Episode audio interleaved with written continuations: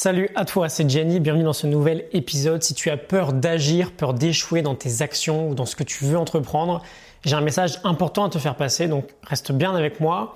Aujourd'hui et pendant quelques jours, on va parler de quelques idées assez stylées de euh, Stephen Pressfield et de ses livres, euh, notamment The War of Arts et euh, Turning Pro.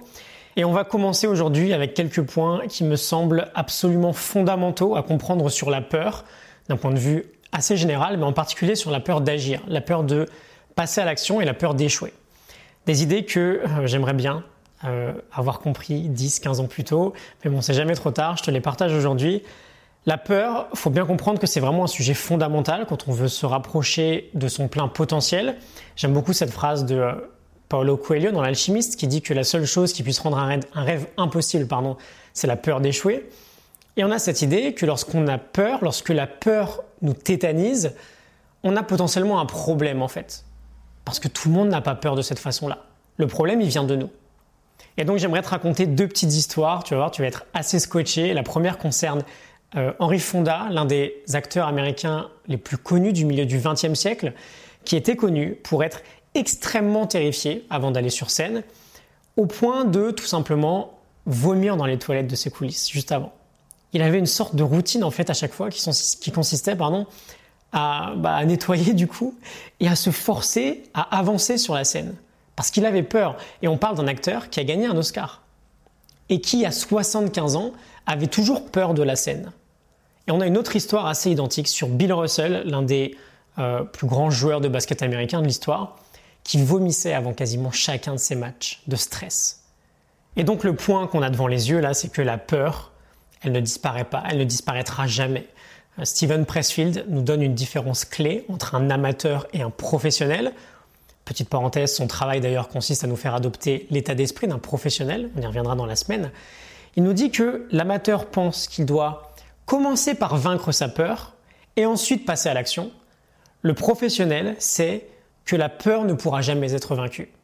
Il sait qu'un guerrier qui n'a plus peur de rien ou un artiste qui ne stresse plus pour rien, ça n'existe pas. Et donc peu importe la peur, en fait, il agit. La peur, elle concerne tout le monde en fait. Un être humain qui n'a peur de rien, ça n'existe pas. Quand on a peur de créer quelque chose, ça veut juste dire, dans un premier temps, qu'on est normal, hein, ça n'a rien à voir avec nous, mais surtout qu'on est dans la bonne direction. Elle vient un peu de là d'ailleurs, la notion de War of Art, la guerre de l'art. Ça fait peur de créer. Et c'est normal. Et si on va un peu plus loin avec Pressfield d'ailleurs, il nous dit que le professionnel, il a même appris que n'importe quelle forme de succès, que ce soit du bonheur, de la réussite, peu importe, tu mets ce que tu veux, n'importe quelle forme de succès est la résultante d'une certaine forme de travail. Le résultat final, il vient ou il vient pas, peu importe, on ne sait pas à l'avance, mais le succès vient, quoi qu'il arrive, d'une forme de travail. Et donc ça nous enseigne deux choses supplémentaires. La première, c'est que cette peur de créer, elle doit impérativement être surmontée. Et on doit en faire une priorité absolue, parce que la création, le travail est indispensable. Donc il faut passer derrière cette porte de la peur. Mais surtout, la deuxième chose, c'est que c'est plus intelligent, et je vais te laisser méditer là-dessus, de mesurer notre succès sur notre travail fourni, et donc notre action, en fait, d'avoir surmonté la peur, la peur de créer, plutôt que sur le résultat final.